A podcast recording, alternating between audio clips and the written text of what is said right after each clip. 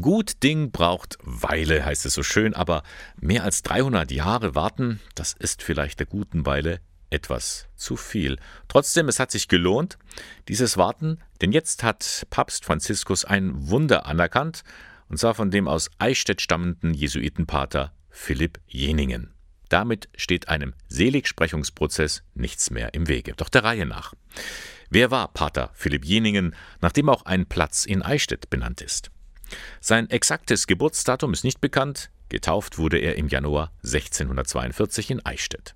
Philipp Jeningen war das vierte von elf Kindern des Goldschmieds und Bürgermeisters Nikolaus Jeningen und seiner Frau Anna Maria. Er lebte in einfachen Verhältnissen auf, in der vom Dreißigjährigen Krieg fast völlig zerstörten Stadt Eichstätt. Nach dem Abitur studierte er in Ingolstadt Philosophie und Theologie. Mit 21 Jahren trat er in den Jesuitenorden ein.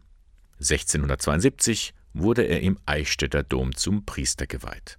Was damals schon bei ihm auffiel, erzählt Liturgiereferent Werner Henschel einmalige Kombination, dass er ein unwahrscheinlich tätiger Mensch war, der gleichzeitig all das aus einer großen Innerlichkeit und Verbundenheit mit der Gottesmutter tat. Wie er das zeitlich und kräftemäßig auf die Reihe gebracht hat, das ist imponierend. Der größte Wunsch von Pater Philipp Jeningen war es, nach Indien in die Mission zu gehen. Dieser Wunsch wurde ihm aber nie erfüllt.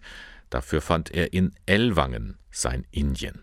Er baute ab 1680 den Wallfahrtsort auf dem Schöneberg auf und war als Volksmissionar unterwegs. Er war nun sicher nicht das, was man einen stark ausgeprägten intellektuellen Typ nennen würde. Er sah in sich auch nicht den großen Prediger, aber er hatte Gespür für die Nöte, für die körperlichen und geistigen Nöte der Menschen. Härteste Askese, Visionen und Schauungen, ein Tag, der um zwei Uhr morgens begann und die innige Verehrung Mariens. All das prägten den Mann, der schon zu Lebzeiten als Heiliger bezeichnet wurde. Wenn es hieß, der gute Pater Philipp kommt, man ist ihm entgegengelaufen, hat die Glocken läuten lassen und er hat ihnen dann wohl sehr deutlich ins Gewissen geredet, weil der Bußgedanke, die Hässlichkeit der Sünde, direkt ein Ausdruck von ihm, die hat er sehr unterstrichen. 1704 verstarb er im Alter von 62 Jahren. Seine Grabstätte in Ellwangen in der Ostalb wurde zur Pilgerstätte. 1704 wird von einer Gebetserhörung von einer Frau berichtet. Viele Leute wandten sich in ihren Anliegen an den guten Pater Philipp an seinem Grab. Und das tun sie bis heute, weiß der Theologe Wolfgang Steffel. Er hat sich intensiv mit dem Leben von Philipp Jeningen auseinandergesetzt. Sein Grab ist ein Ort, wo die Menschen aus der Stadt gewissermaßen hinabsteigen mit ihren Anliegen, mit ihren Sorgen, da auch Ruhe finden, ein Gebet sprechen und auch wieder verändert auf den Marktplatz hinauskehren. Das Bistum Rottenburg-Stuttgart, zu dem Ellwangen gehört, hat immer wieder den Seligsprechungsprozess vorangetrieben. Was aber bisher fehlte, war die offizielle Anerkennung eines Wunders. Und das ist jetzt geschehen. Vor 40 Jahren hat eine Familie um Heilung für einen todkranken Mann gebeten.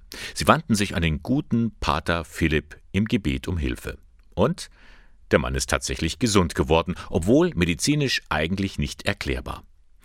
Dass dieses Wunder bekannt wurde, daran hat der Rottenburger Bischof Gebhard Fürst einen erheblichen Anteil. Im Jahr 2004 habe ich einen großen Festgottesdienst in Ellwangen in der Basilika gehalten, aus Anlass seines 300.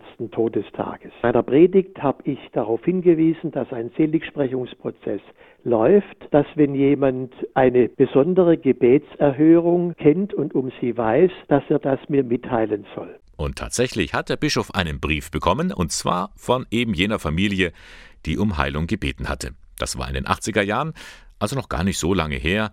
Die Person lebt heute noch.